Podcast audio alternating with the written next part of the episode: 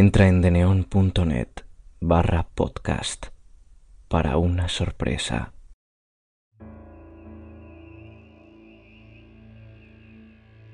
Primero que nada, buenas noches y muchísimas gracias por escucharme.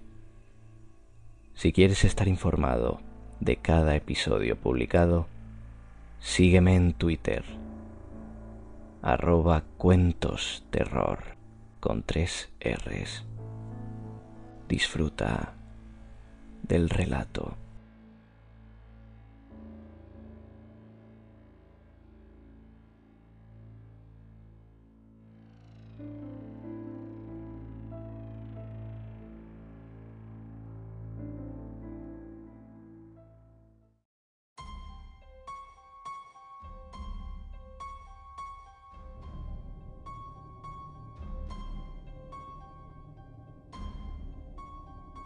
El viejo ermitaño.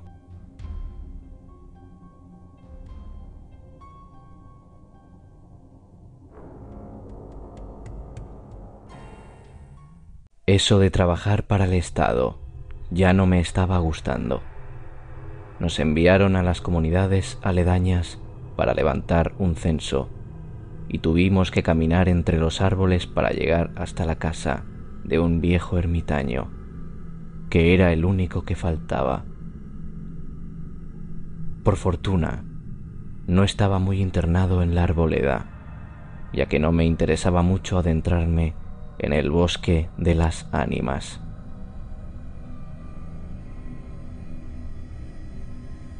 Ni siquiera reuní valor para preguntar sobre el origen de tal nombre. En unos minutos llegamos a una cochambrosa casa llena de inmundicia y pestes desconocidas. Luego apareció un vejestorio, andrajoso y sucio. Los pies parecían más bien pezuñas, a falta de calzado.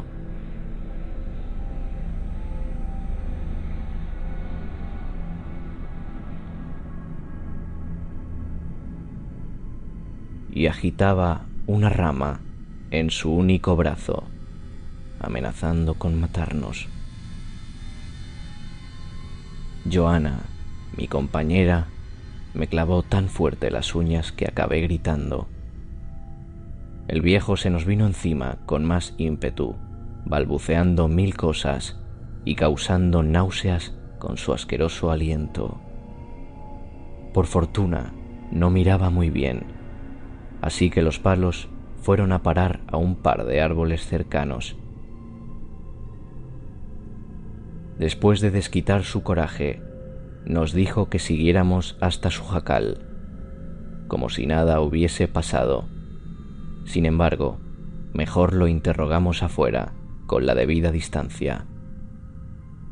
Al terminar todas las preguntas, nos informó que aún había un habitante más en el poblado y era nuestra obligación incluirlo en los datos.